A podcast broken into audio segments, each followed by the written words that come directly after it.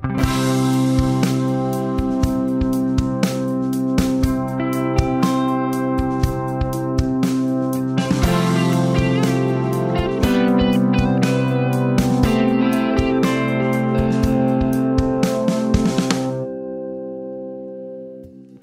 Vem chegando você, satisfação imensa estarmos juntos aqui no podcast do Cientista do Esporte, onde você desbrava conosco o mundo fascinante da ciência esportiva. Eu sou o Prota e hoje vamos trazer nossa primeira entrevista. Bati um papo com o diretor do LBCD, o Laboratório de Controle de Dopagem Brasileiro, o professor doutor Henrique Pereira. Ele trabalha no laboratório desde sua fundação em 1989, é químico de formação e professor associado do Instituto de Química. O laboratório fica na Ilha do Fundão, no Rio de Janeiro, e faz parte da Universidade Federal do Rio e conta com um esquema de segurança e controle de entrada e saída de pessoal, olha, bem grande, viu? Desde o estacionamento até as salas do prédio, tem inúmeras câmeras e lá dentro fotos e gravações são proibidas. Tudo para blindar o principal laboratório de testes antidoping da América Latina. Falamos sobre a Olimpíada do Rio, a guerra contra o doping, o doping genético, o futuro das tecnologias de detecção e muitas outras histórias. Vale a pena conferir. Portanto, seja bem-vindo, seja bem-vinda! Professor Henrique Pereira, desde já muito obrigado por abrir as portas do laboratório para o podcast do Cientista do Esporte. Grande satisfação. É um prazer estar recebendo vocês aqui no Laboratório Brasileiro de Controle de Dopagem, nesse, nesse ano que o laboratório comemora 30 anos de existência. E após os Jogos Olímpicos, continuamos é, fazendo nossa colaboração aqui com a comunidade esportiva é, brasileira, fazendo esse link entre o esporte e a ciência. Um prazer ter vocês aqui. Professor, você está no laboratório desde a sua fundação, quando ainda se chamava LabDop. É membro da Associação Mundial de Cientistas Antidoping. E eu queria saber como funciona a formação desse tipo de profissional que o público, em geral, talvez não conheça. É, a, é, é uma formação extremamente específica, porque nós mudamos, nós, nós na realidade, congregamos é, diferentes áreas de conhecimento. O controle de dopagem hoje é uma ciência multidisciplinar muito calcada na química analítica e muito calcada na toxicologia analítica. Então, na realidade, hoje nós somos o único laboratório em operação é, de controle de dopagem acreditado pela Agência Mundial Antidoping na América do Sul. E é, nós temos uma ciência muito específica e o que, o que é um, um, um o que, é, o que torna difícil a formação de, de profissionais, porque nós formamos nossos próprios profissionais. Então, o nosso, nosso modelo ideal é o aluno começar aqui na iniciação científica, depois fazer pós-graduação e depois se torna um pesquisador aqui do laboratório. Legal, uma profissão da área da saúde, uma profissão para químicos, bioquímicos, biomédicos, biólogos, farmacêuticos, enfim. Agora, entrando no assunto da Olimpíada do Rio, que é o que a gente quer saber também aqui hoje na nossa entrevista, né? Como foi o processo para tornar o laboratório aceitável pela WADA, Agência Antidoping Mundial, e também pelo COI, professor? É interessante é, lembrar que a escolha da cidade olímpica está atrelada a um projeto. E é interessante que nesse projeto tenha um laboratório de controle de dopagem, porque a, a, os Jogos Olímpicos é um, é, um, é um evento com um tamanho tão tão grande que você deslocar 6 mil amostras para outro país para fazer análise não é uma coisa trivial de se fazer. Então, a, a existência do Laboratório é, Brasileiro de Controle de Dopagem aqui no Rio de Janeiro foi um dos elementos que corroboraram no, no, no projeto. E sobre a acreditação? O laboratório ele é acreditado é, na UADA desde o primeiro momento na realidade, o laboratório é mais antigo que a UADA. A UADA foi fundada em 1999, mas começou a acreditar os laboratórios a partir de 2004. Nosso laboratório já era acreditado no Comitê Olímpico Internacional e passou a ser acreditado na UADA. É, o curioso é que existe um outro processo de acreditação, é, também feito pela UADA, para que o laboratório possa se credenciar como laboratório olímpico. Mas vocês passaram por algum tipo de crivo? Vocês foram testados também, se é que a gente pode chamar dessa maneira? O LBCD recebeu uma série de visitas da UADA, de inspetores da UADA e diversas amostras testes da UADA, de modo a que, além da sua acreditação, ele também pudesse ter acreditação de laboratório olímpico. e felizmente nós logramos êxito no, no processo e tivemos o, a honra de, de ser o laboratório responsável pelos Jogos Olímpicos aqui do, do Brasil. Entendi. E a velocidade com que vocês precisavam analisar e processar essas amostras durante os jogos? Acredito que devia ser bem grande, né? Qual foi o esquema montado? Quantos profissionais foram envolvidos nesse processo, professor? E para poder liberar as amostras em 24 horas, foi necessário criar um esquema realmente muito robusto de, de profissionais trabalhando sete dias por semana e em rodízio de turnos de 24 horas. É, como todos os Jogos Olímpicos, nenhum laboratório acreditado na UADA consegue, consegue dar conta sozinho. Então existe uma espécie de uma camaradagem entre os laboratórios e cada laboratório convida os maiores especialistas do mundo para vir participar. Nos nossos jogos não foram diferentes. Nós tivemos 100 é, cientistas de outros laboratórios, de outras nacionalidades aqui no, no, no Rio de Janeiro. É, nossa equipe, na época, contava com quase 50 profissionais aqui do LBCD e contamos com 120 voluntários, a maioria estudantes de graduação, de química, de farmácia, que trabalharam como voluntários aqui nos procedimentos mais simples do, do laboratório, mas que acho que foi uma experiência muito interessante para todos. Né? É, após os Jogos Olímpicos, o laboratório obrigatoriamente é necessário encolher, os, os internacionais, claro, que voltam para seus países. Hoje o LBCD tem 37 profissionais, entre, entre pesquisadores da área técnica e, e equipe administrativa. E, e nos, nos, Jogos Olímpicos, é, nesse prédio aqui, rodaram 700 pessoas. É um, um projeto realmente muito grande, muito difícil de administrar, mas que estamos muito orgulhosos do, da contribuição que a universidade pôde dar. É, e um grande intercâmbio né, também promovido, né? Grandes cientistas, grandes profissionais vindos de fora, é, essa troca é sempre muito boa. Um grande investimento, elevado investimento para os jogos. E eu queria saber em que nível tecnológico o Brasil se encontra na área da antidopagem hoje. Então, foi feito realmente um, um investimento enorme aqui no laboratório.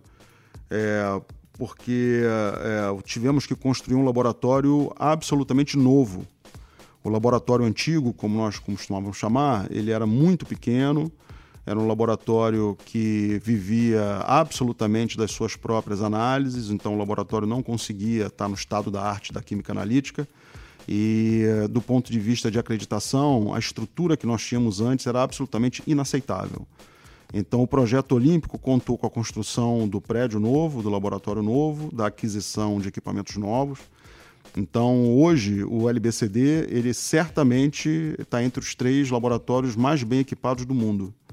A equipe é muito bem treinada, nós fazemos intercâmbio internacional periodicamente, é muito impulsionado pelo, pelo investimento que, foram feito, que foi feito aqui nos Jogos Olímpicos. É, na época foram gastos, foram gastos 30 milhões de reais em equipamentos e do ponto de vista tecnológico o LBCD ele hoje conta com o estado da arte. Ou seja, tecnologia de ponta, o melhor que pode ser encontrado no mundo. Você consegue se lembrar quantos testes foram positivos durante os jogos? Ou na linguagem técnica, né? resultados analíticos adversos ou atípicos? É assim que se fala, não é? Então, isso é um ponto interessante de ser colocado, porque o, a comunidade antidopagem ela não trabalha com o conceito de resultado positivo, ela trabalha com o conceito de resultado analítico adverso. Isso, isso no final faz toda a diferença e os Jogos Olímpicos ilustram bem isso. Por exemplo, o LBCD liberou mais de 30 resultados analíticos adversos. É, é claro que quando isso vai para o tribunal, o atleta, por exemplo, pode ter o que nós chamamos de termo de isenção terapêutica ou seja, ele tem permissão para usar aquela substância. Então o laboratório ele reporta o resultado analítico adverso, mas no tribunal isso não migra para uma punição, porque o atleta tem permissão para usar. Então, na realidade, o número de resultados que o laboratório libera não reflete o número de positivos. Por exemplo, nós pegamos o mesmo atleta nos Jogos Olímpicos cinco vezes. Entretanto, nas cinco vezes ele tinha o, o, a permissão da equipe médica do Comitê Olímpico Internacional para usar o medicamento. E aí, para nós, é um resultado analítico adverso, mas para a sociedade não é um resultado positivo. E aí a gente está falando do final da cadeia, né? as consequências finais. Mas para a gente deixar claro para os assinantes e para os ouvintes aqui, como é que ocorre a sistematização dos testes, desde a coleta da amostra, passando pela análise até o resultado final da história? Então, o, um, um, ponto que é importante deixar claro é que o sistema antidopagem é dividido em três elementos: é a equipe de coleta, o laboratório e o tribunal. O laboratório ele é responsável exclusivamente pelas análises, ele não participa da coleta. Assim como ele também não pode participar do tribunal. Cada entidade não pode assumir a atribuição de outra. Então, o laboratório não tem nenhuma responsabilidade da coleta, essa é a, é a, é a, coleta é responsabilidade do que nós chamamos de autoridade de teste, que nomeia uma autoridade de coleta para poder produzir a amostra. A amostra chega no laboratório, e a partir desse momento o laboratório começa a sua cadeia de custódia e assume a responsabilidade pela amostra. É, o que a OADA preconiza é que o laboratório deve liberar resultado em 10 dias. Se em 10 dias ele não liberar resultado, ele pede, autori ele pede autorização para a autoridade de teste justificando por que ultrapassa.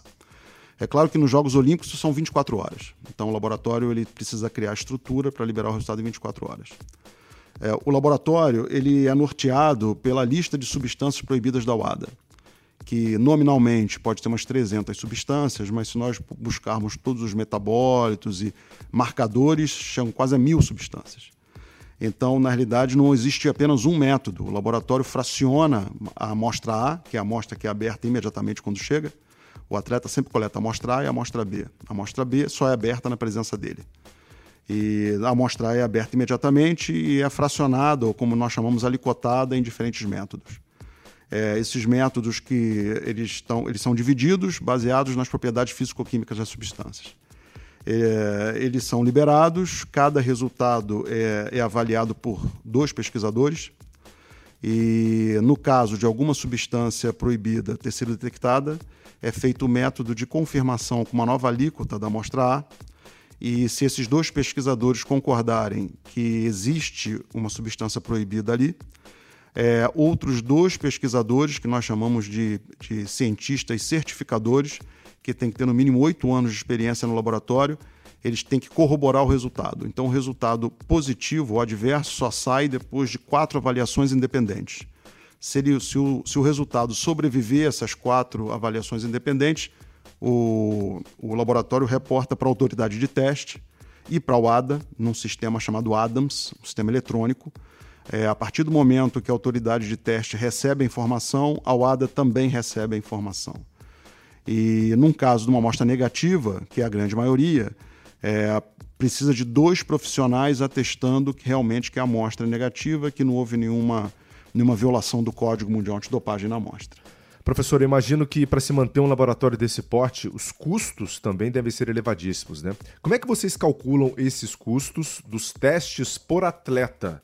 Como é que fica o cálculo dessa história? Essa conta ela é extremamente difícil de ser feita porque vai depender da realidade de cada país. Na análise, você embute uma série de custos da acreditação, porque cada laboratório acreditado na Agência Mundial Antidopagem, além de ser acreditado na UADA, ele tem que ser acreditado pela norma ISO 17025 que seriam padrões internacionais para credenciamento de um laboratório. Né? Isso. E acrescentando, professor, é possível ter lucro com as análises? O que eu posso falar do custo do laboratório é que o laboratório, as, o, custo, a, o preço que o laboratório cobra pela análise não paga as análises.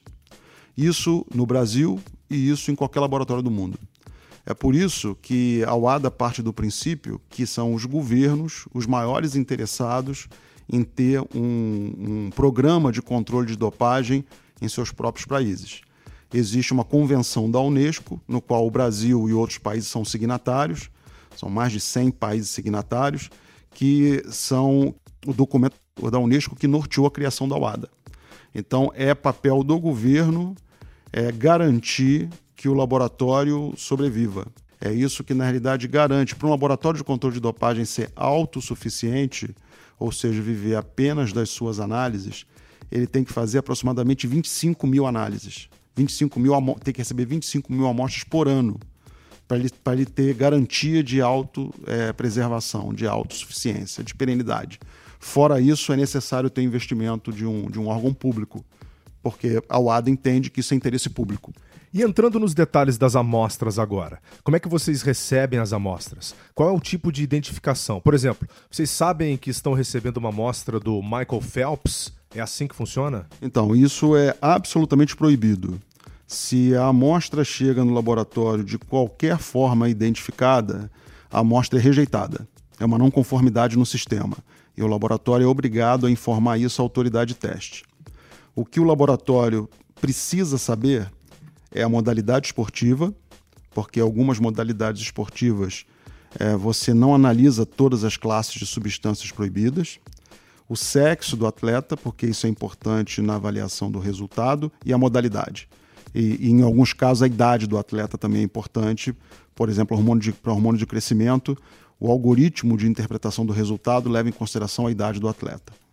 Fora isso, qualquer identificação do atleta se chegar ao laboratório, a amostra é rejeitada e não analisada. Bom saber disso. Direto e reto. Estamos conversando aqui com o professor Henrique Pereira, ele é diretor do Laboratório de Controle de Dopagem do Brasil, que está trazendo detalhes para a gente sobre os testes antidoping, não só no, no laboratório que ele dirige, mas também no mundo todo. E a próxima pergunta é a seguinte, professor: quais seriam as drogas ou substâncias mais encontradas nos testes? Então, sem dúvida nenhuma, se você pegar os últimos 15 anos de estatística de todos os laboratórios acreditados na UADA, os agentes anabolizantes são a principal classe.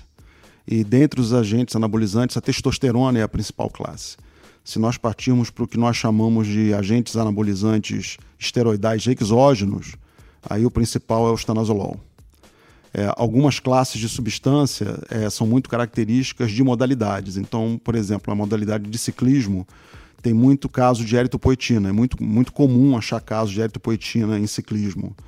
Assim como em arco e flecha, por exemplo, é comum achar beta-bloqueador. Por exemplo, modalidades de peso, onde existe diferença de categoria de peso, é comum achar diurético, porque o atleta pode usar esse artifício para perder peso. As estatísticas todas demonstram que a enorme maioria dos atletas jogam limpo, não usam substâncias proibidas. Normal, as estatísticas dos laboratórios nunca passam de 2% de, de casos adversos. É claro que nós sempre trabalhamos com o jogo do gato e o rato, que significa que podem existir substâncias ou métodos que os laboratórios ainda não são capazes de detectar, mas certamente isso não vai representar um aumento grande na estatística. Para poder preservar o sistema e por interesse do atleta que não se dopa, os laboratórios podem guardar as urinas por 10 anos, o que significa que a qualquer momento, por solicitação da autoridade de teste, se uma substância nova foi identificada, o laboratório pode reanalisar, reanalisar a amostra e liberar um resultado analítico adverso, mesmo depois passando tanto tempo. Eu andei dando uma olhadinha, inclusive, em umas estatísticas, né? E proporcionalmente, os testes sanguíneos não revelam tantos resultados adversos ou positivos, né? Quanto os de urina. Isso teria alguma razão? Quais seriam as diferenças? Então, a matriz urina é muito mais antiga. O controle de dopagem ele foi formalmente constituído pelo Comitê Olímpico Internacional em 1968 e, e já começou com a matriz urina, que é a melhor matriz de análise. A matriz sangue, ela entrou, entrou no nosso escopo analítico porque ficou claro que existem substâncias que são indetectáveis na urina. É, por exemplo, hormônio de crescimento. Só existem métodos para detectar hormônio de crescimento no sangue. Então, na realidade, é, existem muito mais casos adversos em urina, porque o número de substâncias detectadas na urina é muito maior. E se você tiver que escolher entre urina e sangue, a opção é sempre pelo, pela urina, porque é muito mais fácil de coleta, é muito mais fácil de trabalhar, o risco biológico é muito menor. Agora, existem substâncias que só são detectadas no sangue. Talvez seja mais interessante interpretar a questão do urina e sangue como uma análise complementar. Eles se complementam, é, é através da análise das duas matrizes, urina e sangue, que é capaz de você ter uma maior abrangência de detecção na lista de substâncias proibidas. O mercado negro do doping é colossal e, inclusive, pode ser muito sofisticado também, né? Como é que é essa nova realidade da manipulação genética para vocês? O que, que a gente pode falar sobre o doping genético? Algo que assusta muita gente, inclusive. Então, esse talvez seja o grande desafio já mapeado que os laboratórios têm pela frente. O, quando eu ingressei aqui no laboratório na década de 90, é, o laboratório era exclusivamente um laboratório químico. Ou seja, nós, nós tínhamos métodos cromatográficos e de espectrometria de massas. Os anos 2000 trouxeram para nós a bioquímica. Então, hoje nós temos métodos baseados para análise de proteínas. É, essa nova década está tá acabando agora, vamos chegar em 2020, com já métodos de doping genético estabelecidos. Então, por exemplo, como parte do investimento é, dos Jogos Olímpicos do Rio, o, o LBCD tem um laboratório associado a ele de biologia molecular. Então, temos já temos pesquisas desenvolvendo métodos de dopagem genética, onde será possível muito em breve você, você ter resultados adversos baseados em análise de, por biologia molecular. Então, dentro daquele raciocínio que falamos anteriormente, certamente algumas amostras ainda poderão ser reanalisadas no futuro também. Isso, com certeza é possível fazer uma análise retrospectiva. É claro que isso é um desafio, porque o, o, o controle de dopagem ele é o jogo de gato e rato.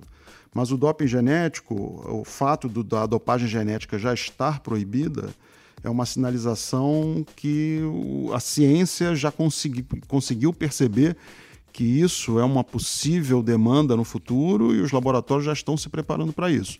Muito possivelmente, infelizmente, não houve tempo da gente é, fazer as análises de doping genético aqui nos Jogos do Rio, mas dificilmente Tóquio 2020 não, não, não, já, já não terá.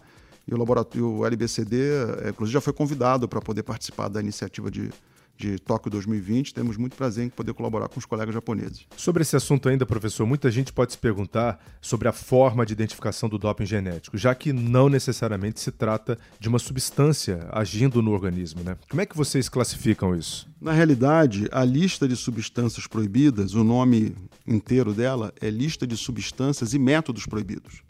Então, por exemplo, já existem muitos métodos que são muito bem, muito bem dominados. Por exemplo, você fazer transfusão de sangue é proibido.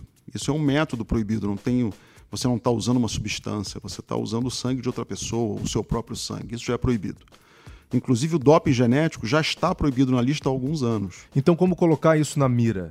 Na mira das autoridades? Quando uma, uma substância ou método proibido entra na lista, é o norte que o laboratório tem para desenvolver pesquisas, para desenvolver métodos capazes de detectar o método proibido. Mas a lista também serve a atletas, treinadores, dirigentes esportivos. E no caso do, do doping genético, é, para acontecer é uma coisa é uma coisa muito sofisticada. Quer dizer, o doping genético é o outro lado da moeda da terapia gênica, que é uma realidade já, uma, uma coisa importante no tratamento de diversas doenças. Mas para um, um, atleta fazer um, um método de dopagem genética, ele precisa de um arcabouço científico muito complexo. Então, hoje, por exemplo, não se tem notícia de que algum atleta tenha feito isso, até porque os riscos à saúde são incalculáveis. Você imagina fazer um. Quando um indivíduo, um paciente, é, faz terapia gênica, tem toda uma questão ética, tem todo um cuidado médico, tem todo um ambiente hospitalar. Você fazer isso numa clínica clandestina, num quarto de hotel, o dano à saúde para o atleta, inclusive não está nem mapeado, pode ter consequências realmente fatais para o atleta. Isso é uma preocupação também. Sem dúvida. Professor, mudando um pouco de assunto agora. Eu acredito que muita gente ainda não saiba como que ficou o laboratório depois da Olimpíada e a quem ele serve. Quais foram os legados para essa área do antidoping no Brasil? É, uma pergunta excelente. Toda vez que a gente fala sobre Jogos Olímpicos, é, vem sempre à cabeça o que, que ficou para o país depois do, dos Jogos Olímpicos, que o país faz um investimento tão grande, né? É claro que quando a gente pensa em legado, a gente sempre pensa num estádio, pensa no sistema de transporte e, e coisas assim mais, mais materiais. Mas, o, na minha opinião, os Jogos Olímpicos do Brasil para a comunidade esportiva brasileira trouxe dois grandes legados. O primeiro foi a criação da Autoridade Brasileira de Controle de Dopagem, é, hoje ligada ao Ministério da Cidadania, que foi um legado fantástico. O, os colegas é, realmente têm uma preocupação legítima com a questão da dopagem e hoje eles são um grande parceiro do, do LBCD para ter um sistema de controle de dopagem realmente eficaz. É, o segundo legado, na minha opinião, é o próprio laboratório. Quer dizer, o investimento que foi feito aqui, a contribuição que a gente pode dar, é alguma coisa que orgulha muito a universidade, porque nós conseguimos é, fazer que o laboratório siga o tripé da Universidade Federal Brasileira, que é ensino, pesquisa e extensão. E nós gostamos, gostamos de, de, de dizer que realmente temos orgulho porque fazemos ensino, pesquisa e extensão por excelência aqui na, na universidade e, e aqui no laboratório. Se eu pudesse citar um terceiro legado, eu acho que é o Tribunal Único, que, que é, o sistema de controle de dopagem de cada país ele está sustentado por três grandes tripés, né? que é a, a, a, NADO, como nós chamamos, que é a Agência Nacional Antidopagem, que no nosso caso é a BCD, o laboratório e o tribunal. E sobre as parcerias e clientes? O, do ponto de vista de, de abrangência dos testes, o grande parceiro é a BCD. Então a BCD tem um programa de, de, de testes que de primeiro mundo, quer dizer, realmente é, é muito geral. A BCD consegue alcançar modalidades é, olímpicas em que elas simplesmente não teriam recursos para ter um autofinanciamento num programa de dopagem. Isso é muito importante. Inclusive, o, o perfil de casos adversos do laboratório mudou muito, porque nós começamos a pegar modalidades, entre aspas, pequenas, de pouca tradição, que não tinham recursos para enviar amostras para o laboratório. Então, o primeiro grande parceiro é a BCD. O, do ponto de vista de, da, da, do, de um agente privado, o outro grande parceiro do LBCD é a Confederação Brasileira de Futebol, que tem o, o maior programa é, de controle de dopagem do mundo. Ele entrega para nós cerca de 4 mil amostras por ano. E é absolutamente fantástico que uma federação esportiva consiga ter uma abrangência tão grande. Temos grandes outros parceiros, agora de menor monta, né? várias modalidades mandam mandam modalidades e federações do Brasil e fora do Brasil mandam amostras para nós. É, e, e a nossa, nosso viés é um viés de crescimento. Se eu puder aproveitar a oportunidade, uma, um ponto que é muito importante a gente resolver é a questão de fronteira do Brasil. Os outros países sul-americanos gostariam de mandar amostras para nós, mas a regulação sanitária brasileira é um pouco truncada. E nós estamos fazendo uma negociação com a Anvisa, tentando desenvolver um, um, uma legislação um pouco mais flexível, como acontece em outros países, e aí o LBCD vai poder receber a amostra do continente como um todo. Hoje é muito difícil os colegas da Argentina, do Peru, do Uruguai mandarem a amostra para cá. E é, eles acham mais conveniente mandar a amostra para a Europa, por exemplo, que do ponto de vista de tempo de análise é um, é um absurdo. Mas eu tenho muita esperança que a gente está conseguindo sensibilizar as autoridades e vamos fazer o trânsito de amostras no continente ser um pouco mais flexível. E aí o laboratório vai poder ampliar ainda mais sua, sua cartela de colaboradores.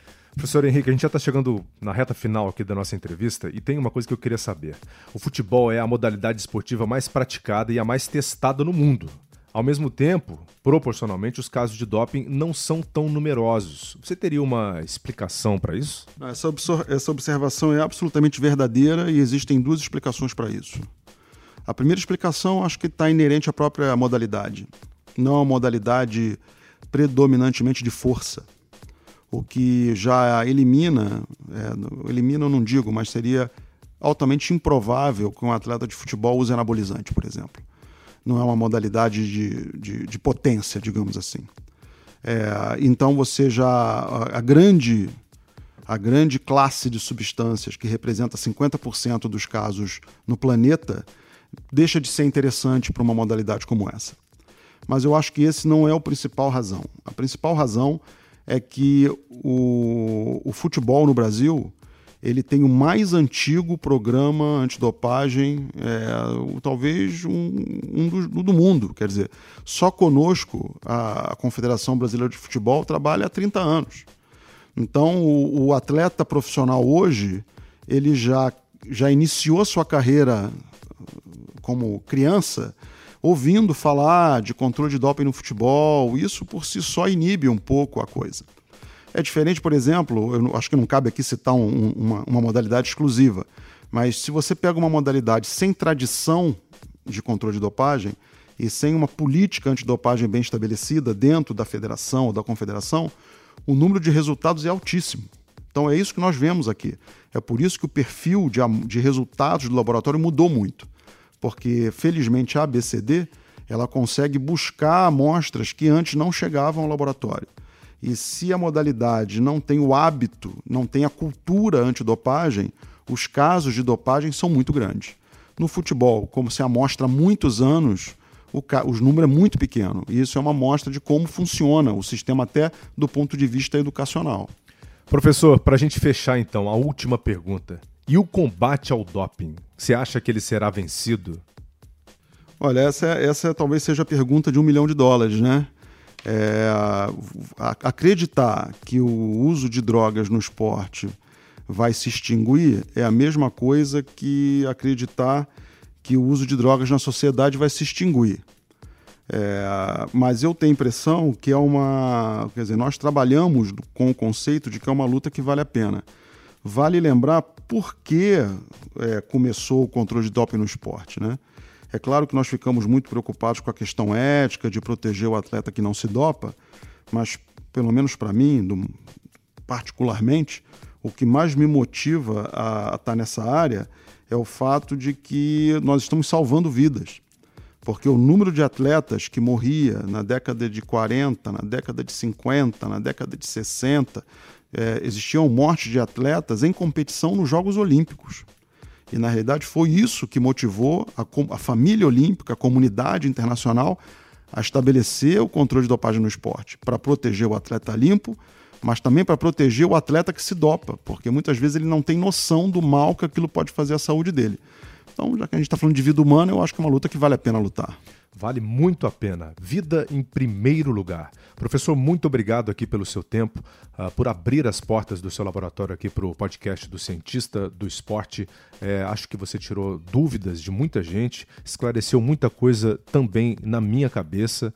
É, acho que depois desse papo eu saio daqui com mais conhecimento sobre essa área. E aproveite, professor, e deixe também aqui o seu recado final para os nossos assinantes, para os nossos ouvintes, é, para a comunidade esportiva brasileira. Um grande abraço para você, muito obrigado mais uma vez. Olha, eu, eu gostaria muito que a comunidade esportiva ela se, ela começasse a ter é, uma preocupação e, e, na realidade, uma, um interesse maior em conhecer a estrutura antidopagem que o Brasil montou que eu acho que é uma coisa que dá orgulho para nós brasileiros. Que nós temos uma autoridade brasileira de controle de dopagem muito atuante, temos um laboratório acreditado na Agência Mundial Antidoping. Hoje só existem 31 laboratórios no mundo com essa acreditação. É, nós somos o único laboratório em operação na América do Sul e temos um tribunal muito atuante absolutamente alinhado com o, o, regulamento da Agência Mundial Antidopagem. Então, isso é uma coisa muito importante para quem está na, na, área há tantos anos como eu. É uma coisa que nunca aconteceu, então acho que é, é um legado para os Jogos Olímpicos. Sinto que a comunidade esportiva, atletas, treinadores, dirigentes, é, na realidade, faço um convite para que eles venham nos conhecer, venham ao laboratório, é, visitem nossas instalações. O laboratório é um laboratório público, ele está dentro da Universidade Federal do Rio de Janeiro, uma universidade pública, e teremos um prazer enorme de, de receber federações, confederações, atletas, dirigentes, treinadores, para mostrar o trabalho que, que nós brasileiros estamos fazendo aqui para a nossa sociedade. Para outros episódios e entrevistas, fique ligado aqui no podcast do Cientista e espalhe também a novidade para os amigos. A gente conta muito com você para fazer o nosso conteúdo chegar aí a mais pessoas. Estamos em vários agregadores de podcast, como Google e Apple agora, e você pode também acessar a nossa página do Globoesporte.com. Para dúvidas, contate-me no Twitter, Luiz Felipe Prota, ou o meu parceiro, Guilherme Roseguini. Até o próximo, muito obrigado, vida longa ao cientista!